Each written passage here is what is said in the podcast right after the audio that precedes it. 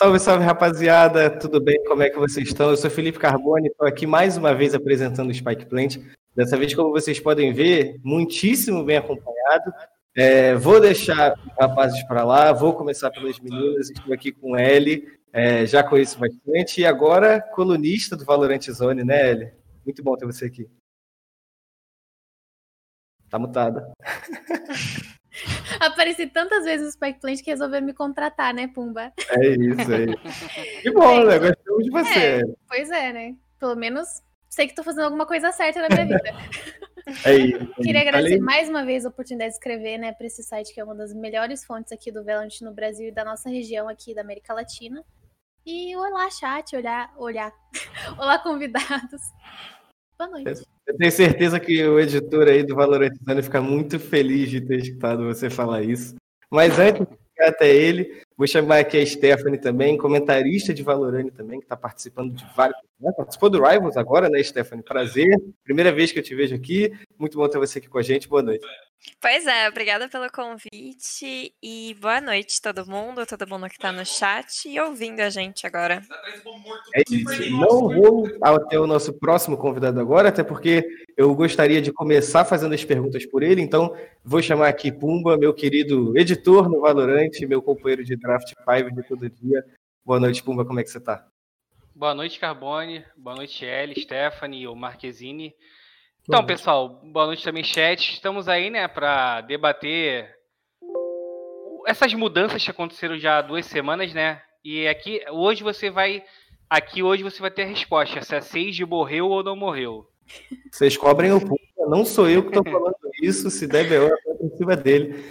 Mas vou chamar agora nosso último convidado da noite, Marquezinho, youtuber, um dos maiores valorantes do Brasil, eu diria. Boa noite, Marquezinho. Boa noite. Boa noite, galera. Uma honra estar aqui. Meio nervoso aí, primeira vez participando do podcast, mas vai ser divertido. Não manjo tanto assim do competitivo no geral, mas vou dar meu melhor aí. E é isso. Então, já vou devolver a bola para você, Marquezinho, porque, para quem não sabe, hoje, entre os assuntos que a gente vai debater aqui, vai ser sobre o patch 1.07, se eu não me engano, me corrija se eu estiver errado. E eu já fuxiquei você, o meu trabalho aqui, o produtor já foi atrás de você, eu já vi que você fez vídeo sobre o patch, então, eu acho que nada mais justo do que começar com você, ainda bem que uhum. não começando com um competitivo aqui, mas eu quero um pouquinho para a gente o que você falou no seu vídeo, a sua análise, o que, que você tira, é, o que você tirou dessa última atualização de Valorant e se o Pumba está certo, mataram ou mataram a Sage. Uh, mataram e não mataram a Sage. A Sage, ela não tá tão forte quanto antes, eles reduziram a pick dela ao máximo possível, já que ela estava um personagem forte mais em todo o competitivo, com todo geral do competitivo. E a ideia agora, o que eles queriam é que os jogadores que realmente gostam da Sage continuem jogando com ela. Ela tinha um impacto muito grande, não só no atraso, mas também na cura. Então, era cura no, no low elo e o atraso no high elo. Então, eles reduziram um pouco de cada lugar, mas a galera focou muito na cura, sendo que a cura não é o forte da Sage. A Sage a, a, o forte dela é realmente o atraso. E o atraso dela continua o mesmo. Agora você tem que saber usar bem a, a Sage para poder utilizar a campeã. No caso no caso, ela não tá fraca, tá vendo? Só que pro competitivo, ela não tá servindo tanto quanto antes. O foco, o, a, a, força dela agora é o Reis e o muro ser bem usado, mas você não tá vendo ela tanto assim no competitivo quanto antes. Antes era, tipo, praticamente, sei lá, 90% de, de pick rate. Isso não tá acontecendo mais. O que tá acontecendo agora é que o Breach tá sendo muito usado, entendeu? E ele tá com as três flashes. A Riot tinha um problema com ele onde ele tinha duas flashes, era muito pouco pra gente. Então eles colocaram três flashes na gente. E só que agora tá meio que parecendo demais. A galera tá reclamando um pouco. Então, três é, três é muito e dois é muito pouco. Então, eles estão meio perdidos com isso. É, e vou passar a, a pergunta já é, para a Stephanie, para estrear ela aqui também no, nos comentários com a gente. É, o, o Marquezinho já deu pô, um, gancho muito bom para a gente. Ele, eu falei da Seja, ele falou do eu ia exatamente para é, Como é que você enxerga essa, essa melhora no Breach? E se você acha que, eh, por exemplo, a gente também teve algumas outras mudanças, se não me engano, também na Viper e na Killjoy. Como é que você enxerga como a Riot mexeu os pauzinhos dela para mexer nos agentes? Na Killjoy eu achei muito necessário, né? Porque a nanogranada dela agora fica mais visível. E desde quando lançou o personagem é a coisa que eu mais reclamava. Porque era muito forte o afterplant dela. Você tava ali perto da Spike, preocupada com um monte de coisa ao seu redor, e ainda tinha o barulhinho da Spike, você não conseguia ver aquela nanogranada de jeito nenhum. Então, muito necessário na Viper também, né? Porque mesmo depois desse buff, ela continua não aparecendo tanto, mas está aparecendo um pouco mais. E o Breach é a mesma coisa, ele é um agente muito forte e a Riot vem cada vez mais tentando dar a importância que ele deve ter no jogo. Agora a Sage, né, eu sou suspeita para falar, porque eu era main Sage, mas tem muitas visões de muitas pessoas falando que não, o personagem ainda realmente, o resto dela é muito importante.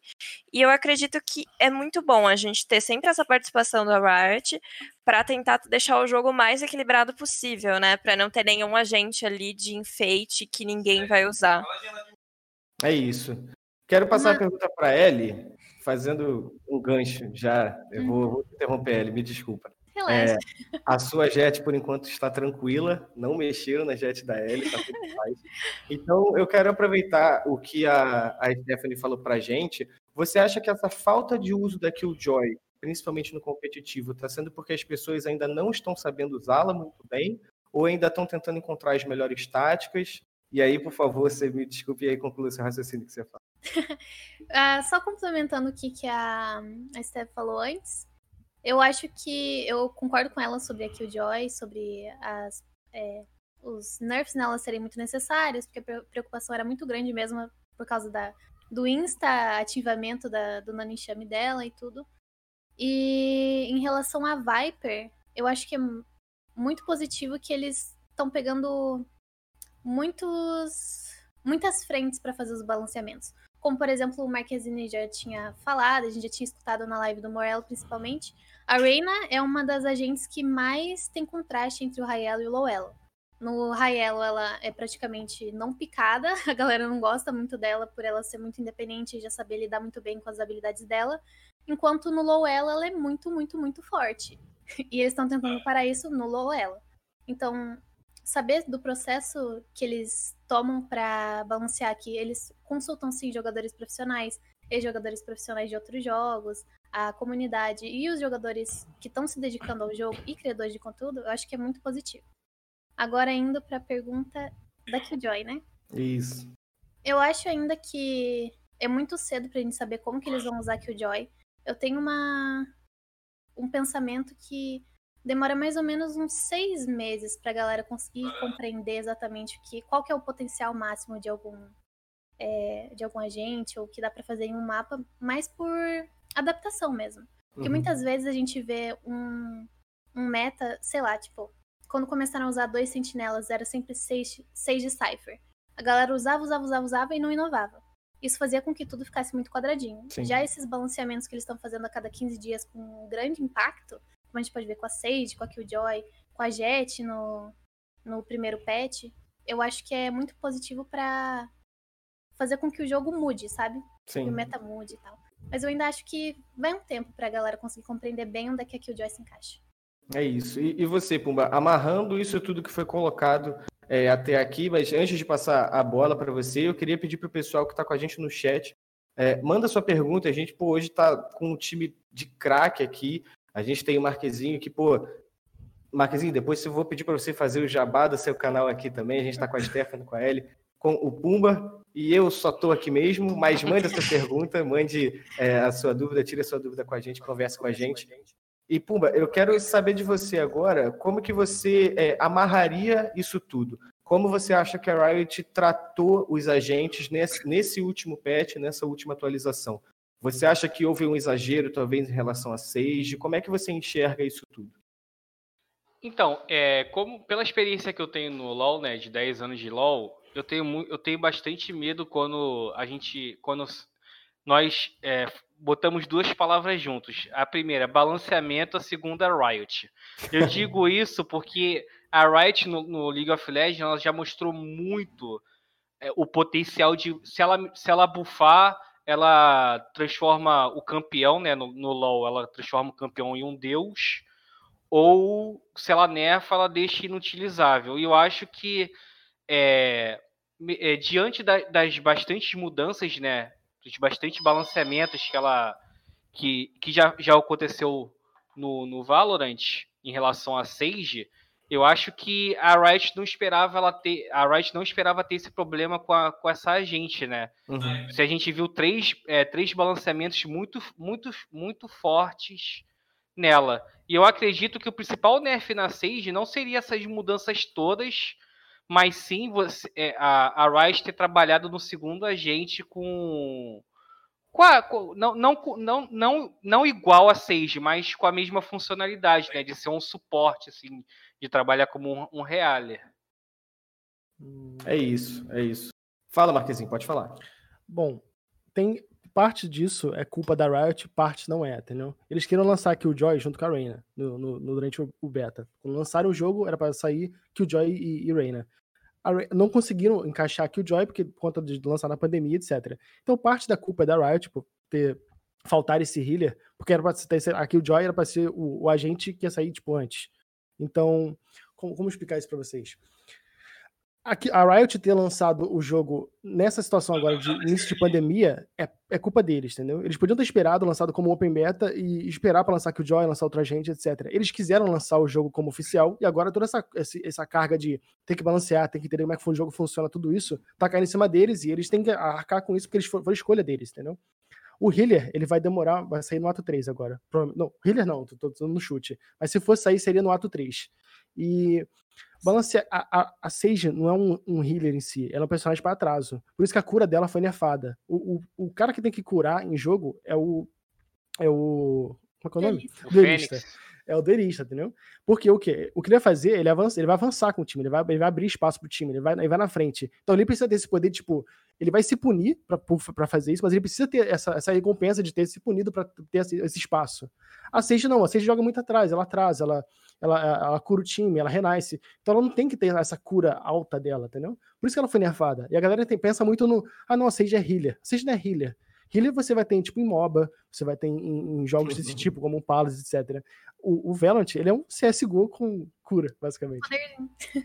É isso, é isso. Eli, o que, que, você, que, que você pensa disso? É, acho, acredito que trazendo um pouco para a linguagem de quem acompanha outros FPS, o Phoenix seria o entre-fragger do rolê, assim, Exato. e ele precisaria de uma forma de se recuperar daquele dano sofrido do combate uhum. inicial. Uma das coisas que foi muito comentada em relação à cura mesmo da Sage pelo próprio Morello na live dele foi que inicialmente eles não queriam que ela se curasse, porque eles já queriam evitar todo esse posicionamento avançado de uma Sage no seu time achando que é duelista. Eles queriam mesmo que a cura, a autocura fosse algo de duelistas. Tanto que eles fizeram um, um grande nerf na, na autocura da Sage. Eu. Ei. Nossa, eu me perdi no que eu tava falando.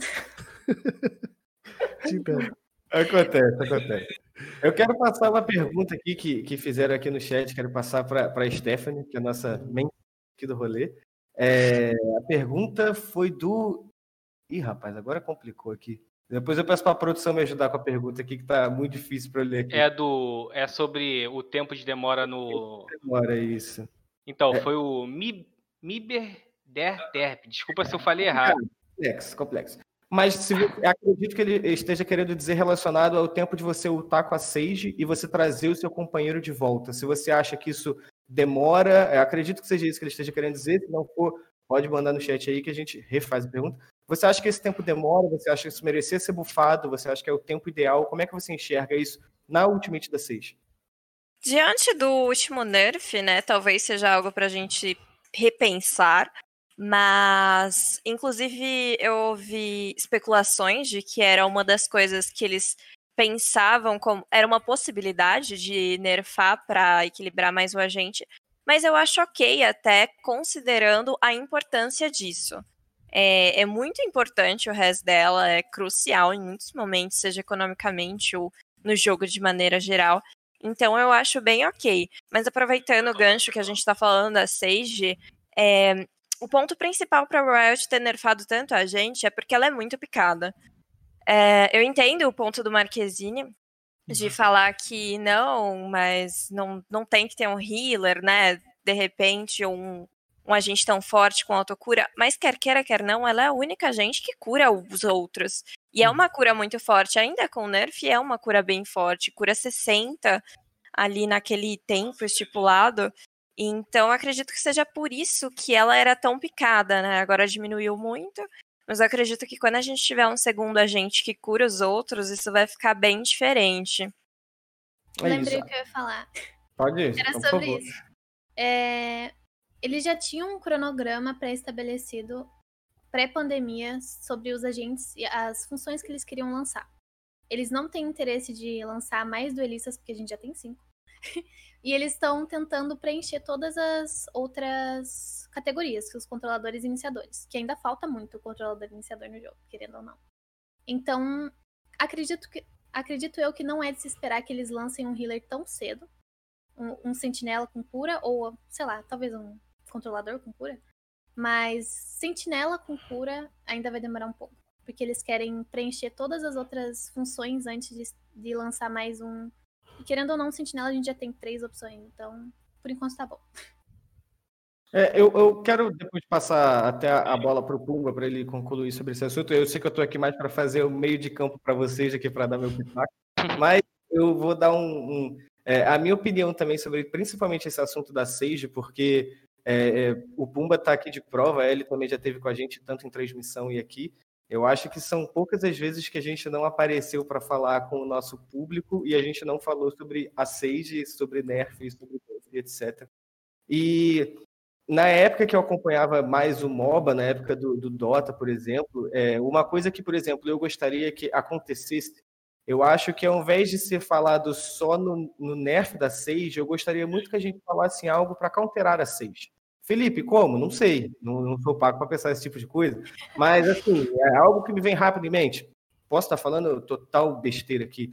É, sei lá, um agente que apareça com a habilidade de silenciar um determinado agente, aí você não pode usar determinado tipo de habilidade. Um agente que apareça com uma habilidade que você é, é, é vete uma habilidade aleatória de algum personagem que você use aquele poder. Então, assim, eu acho que eu acho legal a discussão do nerf da Sage, principalmente em relação ao que o Marquezinho falou sobre como o, o Valorant foi lançado, como a Riot é, quis pagar o pato, né, Marquezinho? Se a gente uhum. pode falar bem claro. Mas eu acho que seria legal se a gente também trouxesse a discussão para o lado de por que não trazer um agente que você countera aquele tipo de, de habilidade, uma característica específica. Não sei se o Pumba concorda sobre isso, não estava no, no roteiro conversar sobre esse assunto, mas eu queria perguntar para ele se você acha que falta um agente desse, um agente que silencia o outro e você não consegue usar nenhuma habilidade durante, claro, algum período de tempo. Então, assim, é, eu concordo é, primeiramente com, com, o que o Marquezinho falou, de, por exemplo, a Wright não queria que o pessoal visse é, a Sage como um healer, né? Só que, pô, quando você, você joga é, pro mundo, assim, sendo a, o único personagem do jogo que tem a habilidade de curar, é claro que o pessoal vai, vai, vai pensar dessa forma. Uhum. Eu também vejo como ela mais como um suporte, entendeu? Um cara que uhum. vai atrasar o. Por exemplo, é, jogando Sage contra Fênix, ela vai servir para atrasar um, um Fênix soltado de, de ser um entre-frag ali, né? De, de uhum. ruxar, ou, ou se não a Jet.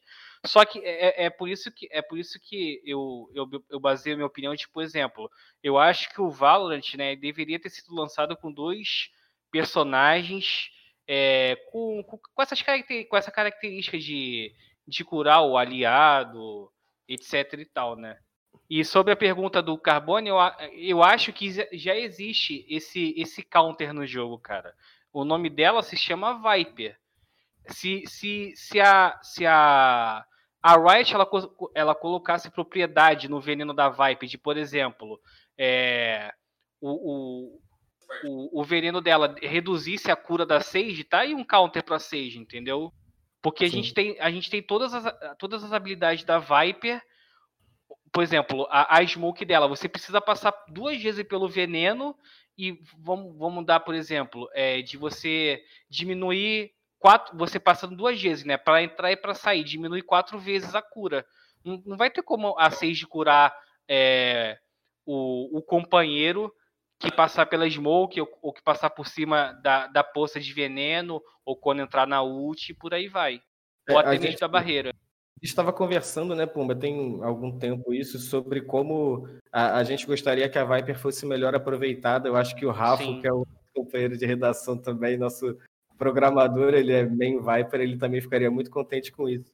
É, algumas coisas que a Viper poderia receber, que na nossa opinião, né, Pumba, não daria tanto trabalho de ser feito. É, eu falo até para o público que eu acho um absurdo você passar por algo de veneno e não ficar intoxicado, perder vida constantemente. Eu acho que isso era uma Sim. coisa que era para estar acontecendo, mas não acontece. É, mas eu quero perguntar para o Marquezine é, o que, que você acha, assim, estou perguntando para você por causa das análises você fez em relação aos seus vídeos de, de pets, uhum. etc., buffs e nerfs, é, da, é, uma pergunta que a gente recebeu aqui no chat do Luiz16. O que, que você acharia se a Killjoy recebesse um mini buff que na fase de compra ela consiga pegar a sua granada de volta como se fosse a jaula do Cypher? Isso é algo que eles já deveriam ter feito, na verdade. Já que a gente, o, o, o problema da, da Killjoy é o seguinte: uma vez que você joga a granada, é como o Cypher. Você se compromete em fazer aquilo ali. O Cypher não pode pegar durante o jogo porque é invisível. A dela é a mesma coisa. É invisível em jogo, então não pode pegar de volta. Isso aí seria injusto. Já acontece com o Alarm Bot. Você pode pegar o Alarm Bot de volta. Então, tipo, já é muito para ela. O, a granada seria algo que eles deveriam ter lançado já, que tipo, faz parte do, do Cypher, então deveriam ter pensado nisso. Mas deve vir no, no patch próximo, talvez no patch 1.08. Não. Se a galera. Não? Não. Desculpa interromper. Mas eles falaram que eles não estavam pretendendo fazer isso, eles colocaram isso de propósito, porque todas as habilidades dela já conseguem pegar de volta. Então não teria hum... impacto econômico. Entendeu? Não, tô falando durante a fase de compra, não durante o jogo. Então, justamente por isso. Ah, então você, você usou e usou, e acabou. É, porque, entendi. por exemplo, como você falou, o Cypher, o Cypher tem a habilidade, tem a câmera, que tem um cooldown, uhum. certo? E o cooldown, se eu não me engano, posso estar muito enganada, mas o galinho ticulino, que o que eu esqueço o nome, a torreta dela, ela tem uma, um cooldown menor e ela consegue recuperar de qualquer lugar. Não é? Uhum, uhum. A câmera do Cypher você tem que estar na frente. Não, eu tô falando da, da, da, da, da Smoke do Cypher. Sim, mas o, eu tô falando sobre o conjunto em si, de todas as habilidades. Então uhum. ela já consegue resgatar de longe, digamos assim. O Cypher tem que estar uhum. de cara. Então eu ah. acho que é mais do que justo ela ser punida de alguma maneira. Não, tudo bem. É que eu vejo mais da, da, da, outra forma, tipo, já que o Cypher consegue pegar a smoke dele durante a fase de compra, eu acho justo que ela possa pegar também. Uhum. Eu sei que ela tem as outras, outras, habilidades, mas é algo a mais, tipo, durante a fase de compra você não afetaria tanto o jogo, e se você uhum. errasse o, o, a, o, posicionamento, você poderia consertar, que nem acontece com o Cypher. Uhum. Uh, agora, voltando sobre o assunto que vocês falaram sobre MP, é, é uma habilidade que é, consegue cancelar outras. O Morello já falou sobre isso, ele tem interesse em colocar um agente desse tipo. É, só que a ideia dele não seria tipo um agente que cancelasse uma habilidade em si, seria mais numa área. Ele jogar a habilidade numa área e aquela área ali funcionaria um, um, algum efeito, alguma coisa que uhum. cancelaria certas habilidades. É seria quase, bom... Desculpe interromper, mas é uhum. quase a ult da, da Killjoy quando ela tá ativa ali, né? Uhum, sim, exatamente. Seria uma, uma área específica, não sei se seria uma ultimate ou seria uma habilidade normal, mas que tipo durante aquela, naquela área ali funcionaria dessa forma. Isso acontece. Seria bom funcionar, se funcionasse como, por exemplo, a Molotov do Brimstone, que não tem, um, não tem um counter. Você joga aquilo ali, fica séculos ali, você fica preso naquilo ali, não tem como você passar. Então, esse Molotov, que nem acontece no, no CSGO, que a Smoke cancela, não acontece no Valorant, então seria bom adicionar esse tipo de coisa. O negócio da intoxicação da Viper, seria bom colocar. Seria interessante você ter um personagem que consegue ter essa habilidade de cancelar a cura da Sage, só que tem também pensado, tipo, não tornaria outros personagens inutilizáveis, ou seria um counter muito forte para Sage, Uhum. Teria que, no, no, caso, já que ela foi nerfada e tá funcionando, eles teriam que reverter esse nerf, no caso, podem acrescentar isso, reverter esse nerf e acrescentar esse tipo de, de esse tipo de buff na Viper. Isso acabaria tornando ou a, a Viper um counter muito forte para Sage e, e, tipo, um personagem com habilidade que tipo, nenhum outro personagem teria, ou tornaria a Sage fraca demais, tipo, não tem, não tem como encaixar, sabe? Mas a Viper realmente precisa de buff, ela não, não, não funcionou muito bem esse último buff nela. É, deixa eu passar uma pergunta direto para ele, antes de, de, passar outra pergunta que eu gostaria de fazer para a Stephanie também. Ele é, perguntaram aqui para a gente, o Sirius FPS perguntou para a gente, é, você vai entender porque eu pergunto para você, é, se já existe alguma informação sobre um próximo agente, no caso, no ato 3. Uh, ah, tem uma coisa que eu sei que eu não posso falar ainda, porque envolve terceiros, mas eles já estão trabalhando de uma maneira bem avançada, assim, no próximo agente. É, nos próximos, nas próximas duas semanas é para eles adicionarem a pasta do novo agente, mas acredito que ainda assim vai ser com codinome, não vai ter efeito nem nada, porque a gente está conseguindo pegar isso muito fácil. Uhum. E eles já provaram que eles, se for para é, adiar patch e lançar certinho na hora que é para ficar online, eles vão fazer para a gente não conseguir extrair nada. Então acredito que nas próximas duas semanas eles vão começar a adicionar pelo menos algum tipo de interação. como fizeram com a Killjoy, por exemplo. A gente Uhum. tinha as animações da, dos efeitos da Ultimate dela, que você fica retido e tudo. Mas acredito que não seja, tipo, o modelo, a roupinha, essas coisas assim. Porque isso é muito fácil de distrair. E pelo menos as animações dão um trabalho um pouquinho árduo, assim, pra você conseguir colocar nos modelos. Deixa eu, deixa eu passar a bola para a Stephanie. A gente ainda vai chegar na parte do cenário competitivo, mas é que a gente está falando de é, buffs e nerfs e praticamente englobando todos os agentes aqui no momento. É, no Rivals, eu gostaria de saber, Stephanie, como é que você sentiu a criatividade do pessoal justamente por causa desses últimos nerfs e últimos buffs que, que a Riot trouxe para o Valorant? É, a gente tá vendo muito menos a Sage aparecendo, né? Tá realmente uma diferença bem grande. Só um jogador ou outro, pancada da equipe da B2, tá ainda B4, continua jogando Sage em alguns mapas específicos, mas a troca foi muito grande e a gente tá vendo Breach aparecendo muito mais, né? As três bangs tá realmente fazendo muita diferença ali para você entrar dentro de um bomb site é, a- ele consegue até que tacar bem rápido as três bangs e os adversários não conseguem fazer nada por um grande tempo diante disso. E isso é muito interessante, até, até falando como com a minha experiência pessoal, eu tava numa zona de conforto de assim, a Sage é importante, tem que ter, é um must pick, né? Tem que ter a Sage em todo jogo. Então eu tava de fato numa zona de conforto e não sabia jogar com mais nenhum agente. Se alguém pegasse minha Sage primeiro que eu, eu não sabia mais o que fazer. E levantam isso pra dentro do competitivo das equipes, é, leva também a galera a sair da zona de conforto, testar outros bonecos, testar outras comps. E como o jogo ainda é muito novo, ainda tem muito pra acontecer. Eu tava acompanhando a Blast Invitational e a equipe da Team Liquid. Eles estão fazendo uma comp ah, recentemente que é sem smoke. Hum. E é uma coisa que você vê assim, como assim jogar sem smoke, mas não tem que ter? E é uma equipe fortíssima que tá provando que não tem obrigações, sabe? A gente pode usar a criatividade, inovando e criando táticas, e isso é muito legal do Valorant. Tem muita opção e muita possibilidade pra acontecer. Ainda não, ainda não é, exploradas, né? Uhum. Sim. Essa- essa- essas combinações de, de composição, assim, eu, eu lembro que no dia que trouxeram nesse campeonato aí, o pessoal ficou, uau, Omega Lu, o que que estão fazendo? que é isso? Meu Deus! O que que estão fazendo? Estão tão trolando? Não querem ganhar? Mas é, mas é, mas é uma coisa, é, é uma coisa, o Stephanie, até que o, o Mixwell, né, da G2 falou já, já faz um tempo de que ele estava reclamando de que os jogadores estavam muito é, apegados às, às mesmas coisas, né? Estavam muito acomodados e, e você vê essas equipes trazendo trazendo esse, esse tipo esse, esse, esse tipo de, jogo, é, de composição, né? Essa forma de jogar mostra que o pessoal tá querendo pensar fora da caixa. Foi a mesma coisa também quando a T1 trouxe no último Ultimate é, jogou sem Sage, que copiou entre aspas lá do NA, né? Ou o pessoal tentando encaixar Viper, Breach também aparecendo esporadicamente, mas agora bem mais. É, é isso que a- até a própria Riot quer. Pense fora da caixa. Exato. E no NA a gente até via antes mesmo de tanto nerf da Sage, muitas equipes que faziam uma comp ali sem Sage, apostavam em ter mais dano, né? Sim. É, não apostar tanto naquele atraso.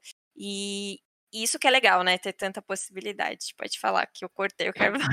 Não, e também, e também nessa época foi o. Ó, tá sem Sage, Omega Lu. A gente chegou até a ver times usando três duelistas. É. Todo mundo, certo. O YouTube imitar esse Omega Lu de novo. todo mundo Omega Lu no, no, no chat, no Twitter. Eu- o, o Puma, o Puma falou de duas coisas que, na verdade, eu ia justamente falar. Eu vou passar essa pergunta para o Marquezine.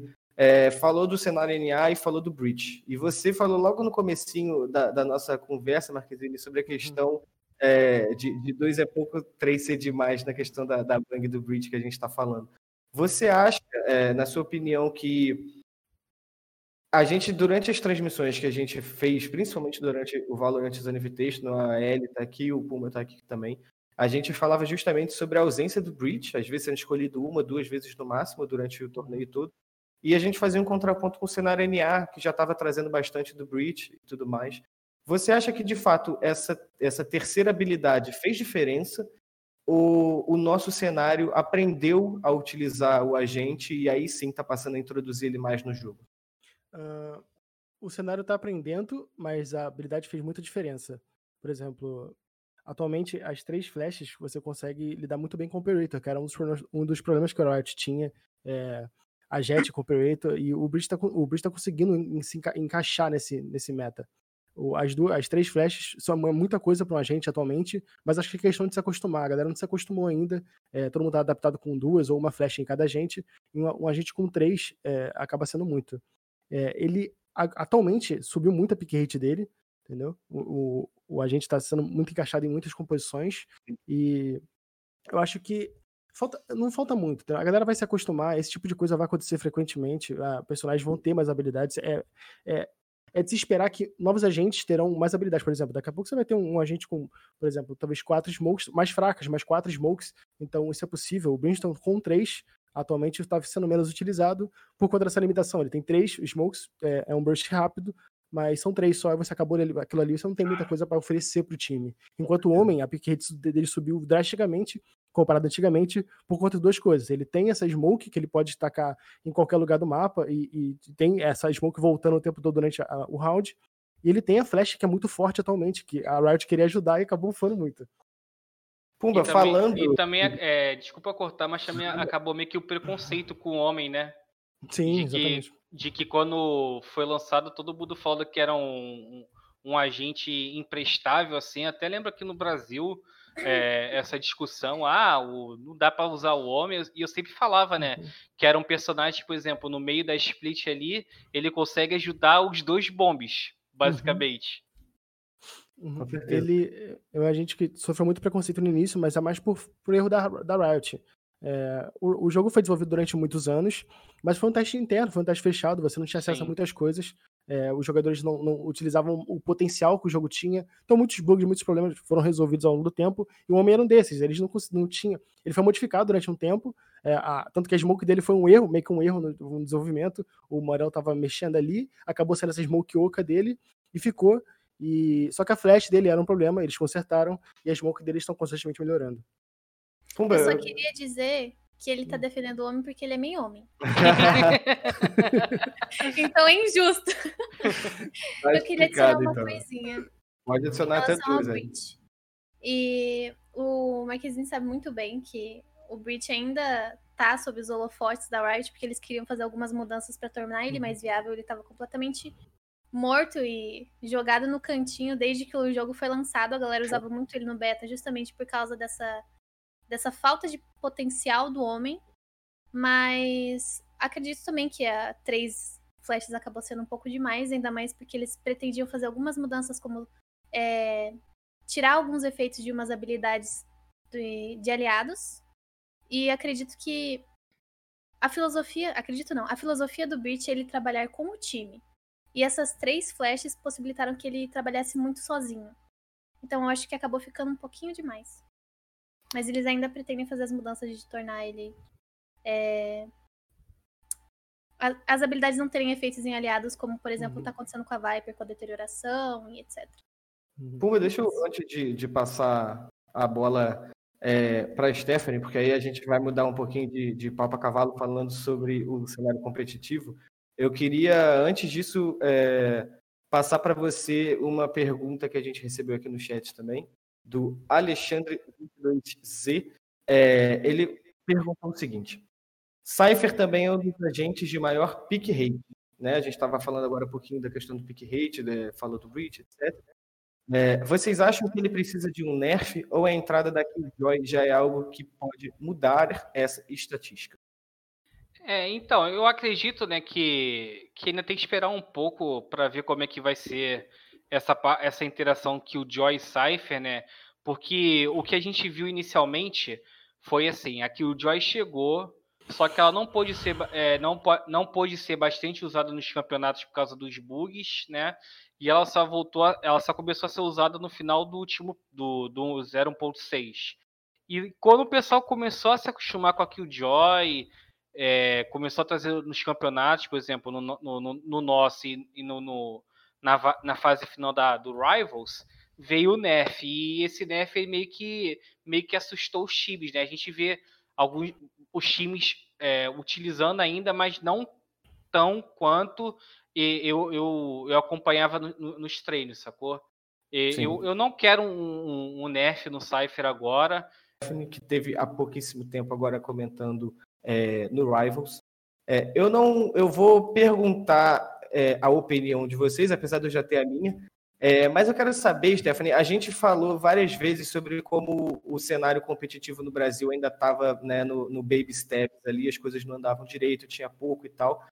E esse mês a gente teve algo diferente acontecendo. Né? Eu, vou, eu vou ler alguns aqui, se eu esquecer de algum, por favor, vocês me corrijam. A gente teve a Horus League, a gente teve a On Fire, Evolution Tournament, é, Gamers Club Ultimate e também o Rivals Contenders, que a Stephanie sabe melhor do que ninguém, que começou em agosto, não foi, Stephanie? Mas terminou no fim de semana, não é isso? Foi, foi isso mesmo. Terminou agora nesse domingo. É isso. E eu vou, eu vou fazer a pergunta porque a gente tem que ouvir a opinião de todos. Muitos campeonatos, bom, ruim, legal, tem que equilibrar. O que, que você pensa sobre isso? Tem dois pontos de vista, né? Para o cenário, em geral, é ótimo, porque traz mais visibilidade, campeonato rolando traz público e tudo isso. Mas, para os jogadores, eu acho bem negativo. Porque, principalmente nessa fase inicial, né? Que é fase de grupos para todo lado e acaba sendo muita coisa de uma vez só. Inclusive, é, no, no, último campeonato tinha jogador que fala: Nossa, não dormi direito e amanhã tem final e tem jogo o dia inteiro para classificação. Então, para os jogadores, eu acho que fica bem complicado. Mas para o cenário é bom. Eu acho que tinha que ter um equilíbrio um pouquinho maior e, de repente, uma comunicação mais clara entre as equipes, entre as organizações, antes de colocar.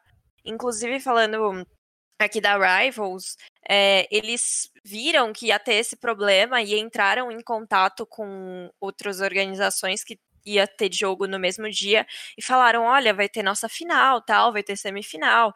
E eles arrumaram um jeito de, não, beleza, vamos encaixar para todo mundo conseguir jogar. Legal. Mas, de qualquer maneira, é muito jogo de uma vez só para os jogadores, né? E é bem exaustivo, a gente sabe, ainda mais como a pegada de campeonato não é só o físico ali, tem aquela pressão psicológica e. E é isso. Antes, antes de pedir para você falar sobre, um pouquinho sobre o campeonato, para falar um pouquinho para o chat quem está assistindo a gente, eu vi que a Ellie concordou bastante com o que você falou, né, Ellie? A gente que bateu tanto na tecla da, dessa questão de campeonato. Eu, por exemplo, eu vejo como algo muito bom a gente também trazer em discussão se o excesso de campeonato faz mal ou não, né? Olha, é, eu acho que também dá para adicionar um, um fator em relação a ser positivo e negativo, porque muitos campeonatos são positivos para a galera que ainda está começando no cenário. Querendo ou não, o cenário não é só feito de tier 1 do cara que é o melhor do melhor da região. Também é feito de tier 2, tier 3. Então isso é essencial para a galera ter uma experiência competitiva. E acredito que os. Só acredito que pecaram nesse mês com a quantidade de campeonatos importantes, com uma grande prize pool, que queria sim ter as melhores equipes da região, que atualmente a gente sabe que tem T1, Game Landers, a B4, enfim, muitos outros é, times. Só que essa falta de comunicação foi muito complicada, principalmente porque a galera já estava treinando desde. Eu tô acompanhando a galera do competitivo. Eles já estavam treinando igual loucos mês passado, porque sabiam que a Ignition Series ia chegar provavelmente esse mês. Então, acho que viver ainda de esportes aqui no Brasil é muito complicado. Então, os jogadores sim precisam de do, da premiação, precisam fazer suas streams para complementar a renda e conseguirem se dedicar muito mais ao jogo também. E diria que foi tipo um chute no saco, desculpa pela expressão, essa quantidade de é, campeonatos tão importantes na, no mesmo período de tempo. E Mas... tem um outro. Pode falar. Não, não, pode falar. Tem um outro ponto também, né? É, veio tudo assim em setembro, tudo de uma vez. Uh, e de repente, como que vai ser nos próximos meses? Será que vai ficar parado de novo? Porque uhum. se ficar parado de novo, aí é bem triste, bem complicado, né? Porque é importante a gente ter essa movimentação de maneira consistente, né? Uhum. Com certeza, com certeza. Você, Puma, como é que você vê? É, acredito que você tenha trabalhado bastante esse fim de semana, né? É, até agora, durante o programa, tá rolando a seletiva do, do On Fire, né? Assim, eu concordo com a Stefa de que a gente tem que olhar, tipo assim, o, o copo meio cheio e meio vazio, né? O copo meio cheio é, é que assim, a gente estava num período de que não tinha campeonatos, né? Tinha, os, tinha o campeonato da Rivals aí que durou um mês, aí teve o do Valorão, teve o nosso, e antes disso foi o Ultimate, basicamente, né? E, e as equipes, né? Principalmente as equipes, é, por exemplo, Game Landers, Fusion Fegas, eles estavam esperando por campeonatos maiores, né? E veio tudo de um. veio tudo de uma hora para outra. E isso, e isso é ruim. E é ruim por quê? Porque a gente vai ter no final de semana três campeonatos acontecendo no, no é, vamos lá, na sexta, no sábado e no domingo. E com certeza vai ter uma ou duas equipes que vão estar nos, nesses três torneios, entendeu? Agora imagina só, é, imagina só o quanto desempenho dessas equipes vão ser prejudicadas, por exemplo, ter que jogar 3 MD3 e 3 MD3 valendo, né? Uhum. Porque, porque a parte de final desses campeonatos, por exemplo, o Ultimate, né, o, o Ignition Series, ele, o mata-mata de, de, dessa edição é, vai ser MD3.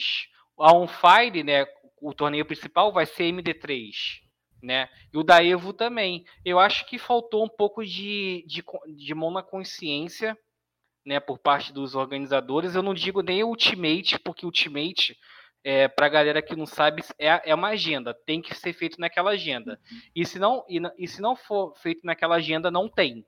E era a única data que tinha, era essa. Mas Sim. É, a partir do momento que as outras organizadoras sabem que é, vai ter mais de dois campeonatos, eu acho que faltou é, mão na consciência. Um desses campeonatos poderia ser para outubro, né, para o início de outubro, e também foi o que, é, foi o que falou. Foi o que falaram, de tipo assim, nesse, nesse mês a gente teve cinco campeonatos, né, contando com, com o final da Rivals, em outubro não vai ter mais nenhum. Aí vai ser um pouco difícil, né? Sim, sim. Isso, isso o, o próprio. Tem uma pessoa aqui no chat mandando a pergunta pra gente, o Broquinha, perguntando a opinião da gente sobre três finais de campeonato no mesmo dia. Eu acho que é um consenso que é uma loucura, né? Eu acho que é o consenso que é uma loucura. É, Marquezine, deixa eu trazer você para o assunto. Eu sei que você falou uhum. que não manjava muito sobre o cenário competitivo, mas lhe trarei aqui para falar com a gente. Uhum. É, a gente falou sobre a questão de nerf, nerf, buff, etc, etc, e também sobre meta, não tem como a gente fugir disso. Como você uhum. acha que esses campeonatos, é, mais campeonatos acontecendo, vão influenciar no metagame dentro de Valorant? Depende muito. É, cada equipe tem, tem sua composição, tem seu estilo de jogar. É, como é que o, vários campeonatos têm várias visões diferentes. Por exemplo, como criador de conteúdo, vários campeonatos me dão muitas pautas para falar. eu poderia fazer vários resumos de campeonatos, por exemplo. Como jogador, é cansativo. Entendeu? São muitos campeonatos para você jogar, mas querendo ou não, são muitas premiações que você pode ganhar. Então é uma, é uma preocupação a mais por, por, por uma recompensa maior. Com certeza. Uh, como Agora, olhando como pessoa que, tipo, assiste campeonato, que tá, tá tentando acompanhar atualmente, fica difícil acompanhar tanto campeonato ao mesmo tempo, entendeu? Eu, eu já não tenho tempo para acompanhar um, eu vou acompanhar vários ao mesmo tempo, não fica difícil, eu não consigo acompanhar todas as equipes, saber o desempenho em todas elas. Então, é, é bom em alguns, por alguns lados, entendeu? E ruim por outros. Eu acho que não é tão bom, seria melhor se você organizar, as, as organizadoras organizarem um pouquinho melhor, lançar um pouquinho em outubro, outro em novembro, etc. Porque teria campeonato sempre. Uma das reclamações que eu recebi recentemente é foi do jogador, acho que é Zotti o nome dele, que ele parou de jogar com o Valorant competitivamente porque não tinha muito campeonato. Ele tá se sentindo muito, é, tendo que treinar muito, mas não, tinha não via nada acontecendo, não via não, não posição da Riot sobre. Ele acabou, acho que, voltando pro CSGO. Então, do lado do jogador, ele tava reclamando que não tinha campeonato. Agora tem muito. Talvez ele esteja ou arrependido ou muito Agora tem demais. É... Vai ver, ele volta. Mas o meta em si é... vai, vai depender da Riot. O meta, atualmente, a, a galera é, estuda o jogo, claramente, cada, jogador profissional estuda o jogo, mas eles começam a, a, se inspirar bastante em outras regiões. Uma coisa que eu vi, por exemplo, com mudança nas armas, é que o, o, lá para o Oriente, lá para a Ásia, a galera tá usando muita Vandal, enquanto o DNA na Europa estão relutando um pouco ainda usando muita Fental. Então, tipo, na Ásia, se você ver um campeonato lá, você vai ver muitos jogadores usando a Vandal o tempo todo. Enquanto na, aqui no NA, você vai ver, tipo, times como é, a G2 usando muita Fental nas composições. Então, é, vai diferenciar um pouquinho de cada região, E, mas a galera vai começar a entrar no consenso e ver o que, que tá forte e o que, que não tá. Sim. É, aproveitando um comentário ali que eu vi no chat, né, sobre isso acontecer, né, vários campeonatos num mês é por causa que é início do cenário, eu acho que eu, eu não gosto de, de ter essa opinião porque eu acho que é prejudicial. Porque, por exemplo, vamos dar um exemplo aqui. É, não, não que eu esteja torcendo para, para esse time, mas vamos lá. Imagine a Game Landers é, no final do mês, no final, no, final, no final de semana, que é dia 26 e dia 27. Ela, vamos lá, tá no mata-mata da GC Ultimate, tá no mata-mata da Evo e tá no mata-mata da On Fire. Te, te, e, nesse, e nesses três mata-matas são MD3. Como que a equipe vai se virar para jogar três, três MD3 assim num, Vamos lá, qual a possibilidade disso acontecer num espaço de um dia? São uhum. nove mapas, basicamente, entendeu? É isso que é ruim. Eu, eu uhum. entendo que, tipo assim, é, ter muitos campeonatos no mês é legal, beleza. Mas tem que ser melhor agendado, sacou? Sim, sim. São três campeonatos grandes. Três campeonatos de 35 mil reais terminando no mesmo fim de semana. Então, Também ela, tem ela... A... Hum, pode falar. Pode falar, já falei demais. Não, pode falar, eu falei pra caramba agora. okay. é, e também tem a questão de que, querendo ou não, é, o campeonato oficial é a Ignition Series. Então, as equipes, as principais equipes da região vão priorizar os campeonatos oficiais porque eles querem os títulos oficiais. Então, a, fica muito ruim também para os outros campeonatos que não são oficiais da Riot, porque a galera vai acabar desistindo. Eles não vão ter as melhores equipes jogando simplesmente porque o agendamento foi ruim. E quem perde é o campeonato, porque querendo ou não, o público tá para ver gente jogando e dando bala e torcer pro time que tem a camisa e tá de carteirinha, entendeu? E. Hum. Pode falar. Não, Todos perdem, né? Todos perdem, porque divide demais o público, a quantidade de viewers que poderia estar bem distribuída para todos, né? Uhum. Sim, ainda tem isso, né? A, a, visualização. E visualização chama o quê? Patrocínio. Né? Uhum. Então é, é ter, a, gente tem que, a gente tem que olhar, tem que parar de ter aquela visão para frente e olhar ao redor, ao, ao ecossistema todo que é o cenário brasileiro. Uhum. Deixa, eu, deixa eu aproveitar e fazer a, a pergunta para a Stephanie, que eu acabei não fazendo no começo. É, mas, Stephanie, eu quero que você fale um pouquinho para a gente é, sobre o Rivals, sobre. É, dê a sua, a sua opinião, seu palpite. É, conta também para quem não acompanhou o campeonato. Eu acho que é legal é, a gente falar. Talvez o pessoal do Valorante não conheça tanto assim a, a, B4, né? A gente da GC Media que também trabalha com Free Fire, a B4 que recentemente fechou uma parceria com o Flamengo, então é, virou Flamengo B4 no Free Fire. Então não é uma organização pequena, não é uma organização que está a passeio no Valorant, acredito eu. Eles fazem um trabalho muito sério, um trabalho muito legal. Então é, é muito bacana, por mais que não seja uma organização muito conhecida nos FPS tradicionais, digamos assim, como CS, etc., é, é, uma, é uma organização que tem uma fanbase muito forte, já estabelecida em outra modalidade de esporte eletrônico e que mostrou que não chegou de brincadeira no Valorant, né? Com certeza. E nós, no cenário de Valorant, temos muito a ganhar com isso. Sim. Porque uma organização dessas vendo com uma fanbase tão grande, que tem um público tão grande, agrega demais para trazer gente para assistir os nossos jogos e ir se acostumando e fazendo parte do nosso cenário também. E quanto a Rivals, é, evoluiu muito, evoluiu demais. Começou em um nível e a, a galera foi aprendendo, foi melhorando a, em todos os sentidos, né? Na transmissão e a transmissão melhorou bastante, tinha alguns probleminhas no início e teve muito aprendizado, né? Que foi a segunda vez, a primeira no Valorant, né? A primeira foi um campeonato feminino. E eu tenho certeza que com tudo que a gente aprendeu vai ser mais fácil de trazer os próximos ainda melhores. O próximo também vai ser o campeonato feminino, depois vai uhum. ter o, o Major da Rivals. E eu tô bem empolgada e tô bem empolgada com o cenário em geral, que tá tendo bastante movimento. É legal, legal. E, e falando em movimento também, é, eu quero. A gente vai falar um pouquinho agora. Eu quero botar vocês naquele momento complicado que a maioria das pessoas não gostam de ser colocadas, que é para falar sobre Predict, né? Que a gente vai falar sobre a, a Horus League, que está com Game Landers, Fusion Fragger, T1, e alguém consegue lembrar de alguma outra organização também, que me foge, foge a memória aqui? Falcão. Black Falcon. E, mas antes disso, eu queria, eu queria é, até. É, é, legal a gente falar sobre o cenário competitivo de Valorant, é, porque a gente teve há pouco tempo também o Valorant Sun Invitation, que fez parte do Ignition Series, e a gente tem uma foto é, da medalha de MVP que a gente deu para o MWZera. Não é isso, Pumba?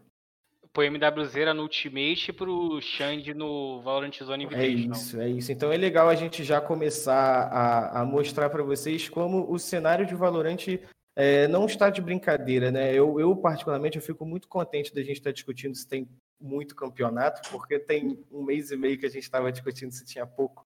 Então, eu gosto disso daí. Eu entendo o ponto de vocês, a beça, assim, mas eu acho também que essa é uma discussão que eu queria muito trazer para cá, até porque, se eu não me engano, era eu que estava aqui quando a gente falou de pouco campeonato.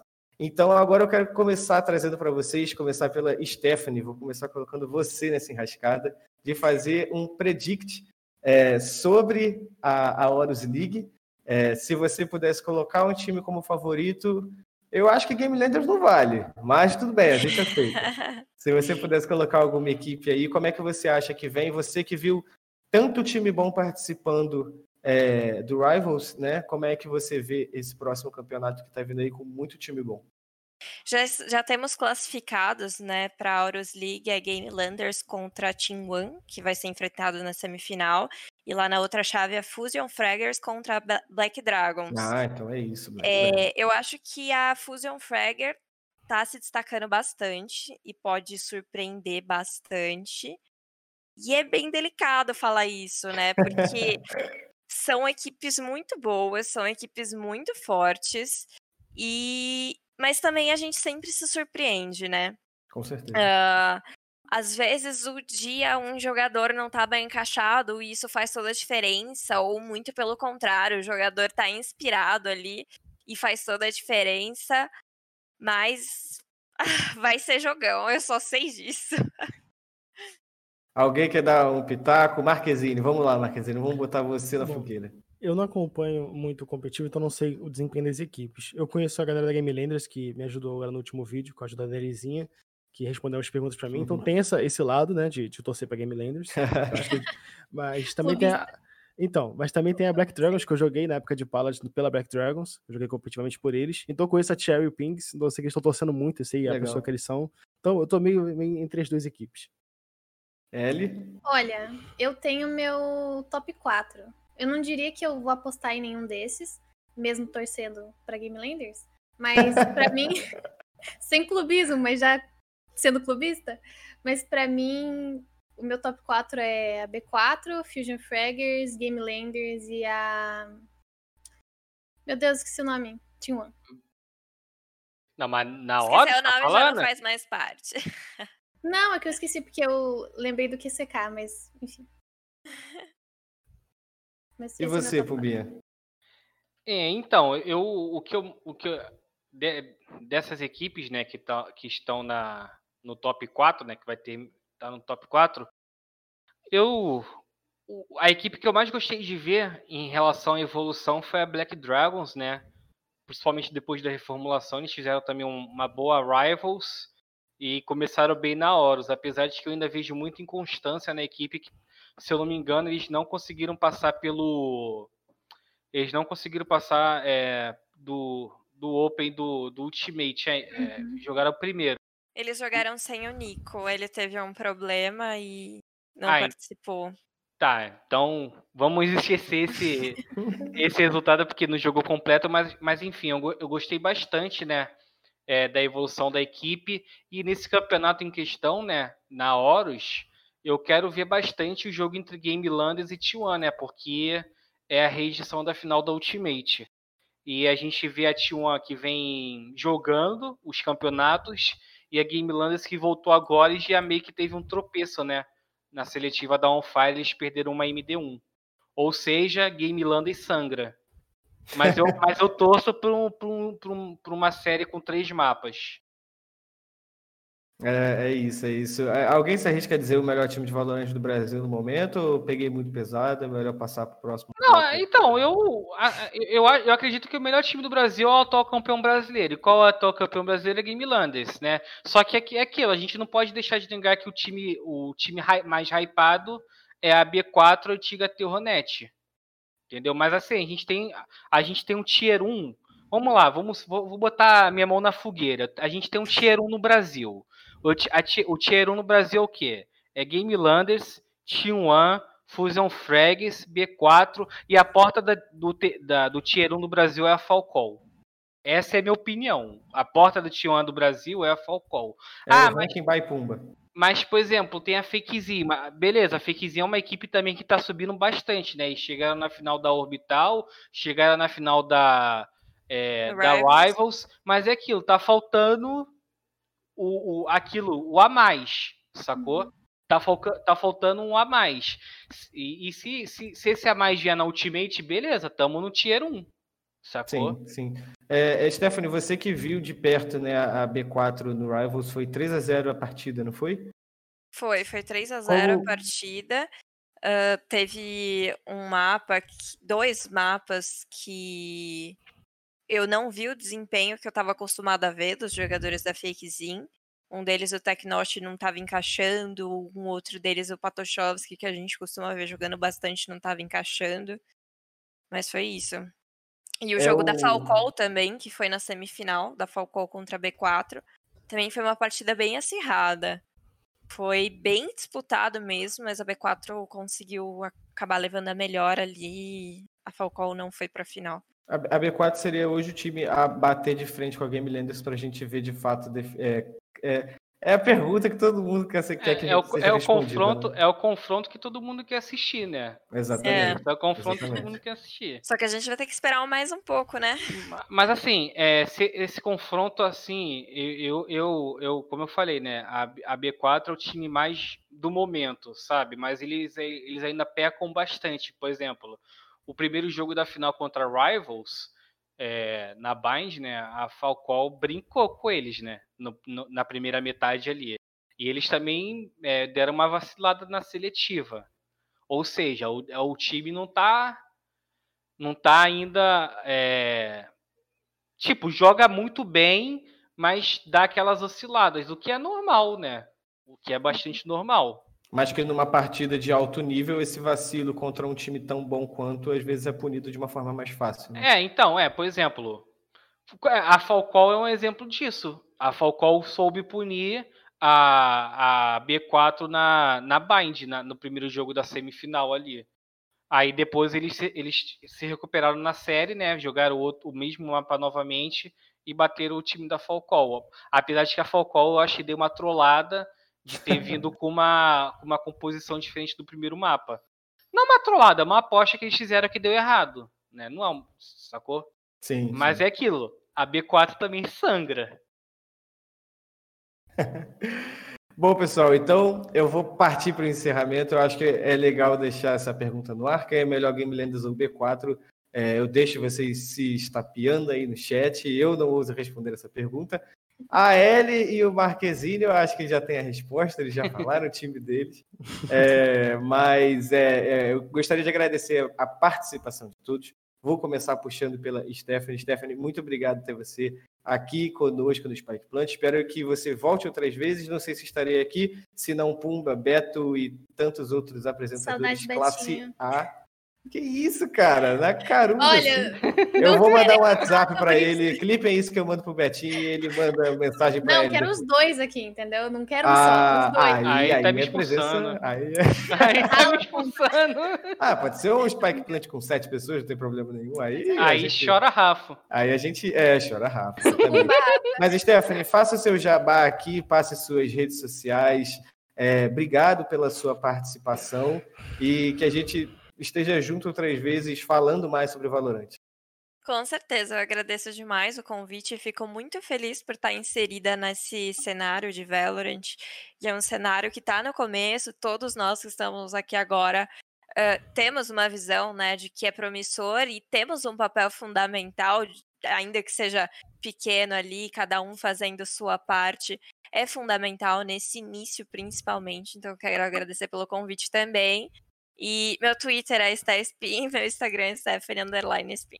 É isso. Eu, eu falei bastante durante a transmissão do Valorant Zone Invitational como é, é, muito legal e eu gostaria muito que as pessoas tivessem um pouquinho de noção de como é uma sensação nova você fazer parte do início de um cenário competitivo, né? Talvez muitas pessoas é, que estejam com a gente ainda não tenham tido essa oportunidade, seja jogando, seja é, acompanhando, como a gente vê as pessoas do chat, seja para nós jornalistas, eu já estou ficando velho, estou com quase 30, mas às vezes uma pessoa mais jovem do que eu ainda não viu um cenário competitivo nascer, mas é, é eu acho que é, é, essa sensação de você participar do zero, você construir a base de uma comunidade é uma coisa que é, é, devemos marcar na retina, porque ficará marcado pelo menos nas nossas vidas.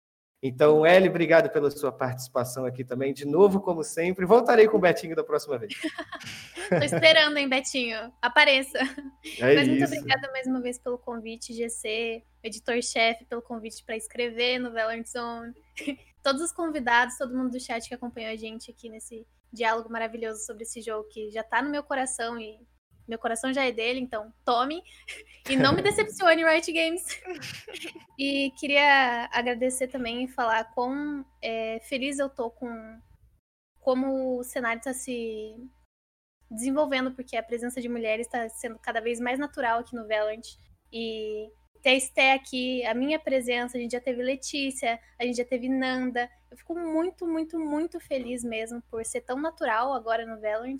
E espero ainda que seja ainda mais natural no futuro, mas estou muito feliz que a gente está tendo espaço e é isso. Cobrem do Pumba falar com a chefia de fazer um Valorantizando Invitational comentado e narrado exclusivamente por mulheres. Cabe ao Pumba. É isso, a, gente tem que ter, a gente tem que, a gente tem que cobrar o Rafa de ter o torneio, né? Ô, Rafa, aí, ó, a gente quer torneio, Rafa. É isso. Cadê o Jason também? Aí, Jason, torneio. Deixa, deixa. Ó, Jason, não tem nada a ver com isso. Falar, por favor, não tira. Tô aqui. Quero também me despedir do Marquezine, que eu falei, da, eu falei de jogador, falei de chat, falei de jornalista, não falei de criador de conteúdo, como você também, né, Marquezine? Uh, muito obrigado, foi, foi uma honra participar. Primeira vez participando do podcast. Desculpa se eu incomodei, se eu dei opinião aí meio chata ou coisa do tipo. Não, sou meio, sou meio novo nisso, mas foi legal participar. Estou é, muito feliz, o Valorant me abriu muitas portas, eu estou podendo trabalhar com o que eu gosto de fazer, criar conteúdo e falar sobre o jogo, gosto de discutir, gosto da opinião. Então, muito obrigado pela, pela, pelo convite, foi legal participar. Eu, eu sou, sou suspeito para falar, mas eu particularmente gostei muito dessa mesa de conversa aqui. É, providencie outras vezes aqui todos nós juntos, mais Betinho, por favor, também. E já aproveitar para me despedir de você, apesar de que eu não deveria. Falaremos no Discord daqui a pouquinho, com tudo acabando aqui. E hip Pumba. Desculpa, desculpa, tá falando. Deu um delay aqui mental, desculpa. Pumba. então, Ele gostaria. Patifi aqui cobrou o campeonato. é, gostaria de agradecer ao Marquezine, a, a Elia, a Stephanie pelo, por ter aceitado o convite. Espero no futuro ter vocês novamente aqui. Vocês agregaram bastante na discussão do PET, principalmente do PET, né? São mentes brilhantes falando sobre nerfs e buffs. Mentes brilhantes e Felipe Carbone. É, agradecer ao Carbone mais uma vez pela, por ter a, a, a, é, aceitado a missão de comandar o programa, agradecer a GC, ao Rafa e o pessoal que está nos bastidores fazendo o programa acontecer, e é claro ao chat, né? Sem o chat a gente não teria o programa também. É isso, é isso. Então eu me despeço de vocês, agradeço a Elia, a Stephanie, a Marquezine. Pumba não, Pumba, você me ignorou quando eu falei. mas, mas agradeço as 38 pessoas que estão no bastidores comandando essa, essa stream aqui. Desejo uma boa noite a todos vocês. Excelente. Hoje é? Terça? Excelente Terça. semana. Nós ainda estamos no começo. E amanhã tem pet, hein? E amanhã, é isso aí. Amanhã temos coisa no Valorant Zone. amanhã é dia de acordar cedo. Amanhã é dia de fazer mais. E o chat está cobrando, L, faça mais colunas no Valorant Zone. Então, L, por favor. Em breve, hein? Vocês Paulo, fiquem Paulo ligadinhos. Aí, vamos. Fiquem ligadinhos no Twitter do Valorant Zone e no meu Twitter. Então, é... ai, Marquezine, por favor, seu jabá, sua rede social, eu acabei esquecendo aqui. Ah, meu jabá é só o YouTube mesmo, Marquezinho, youtube.com.br Marquezine. É isso, eu faço um videozinho do pet e falo sobre o Velant. É isso, é isso. Então, gente, muito obrigado pela participação. Chat, muito obrigado pela participação de vocês também. Lemos bastante comentários. É isso, até a próxima. Abraço. Falou.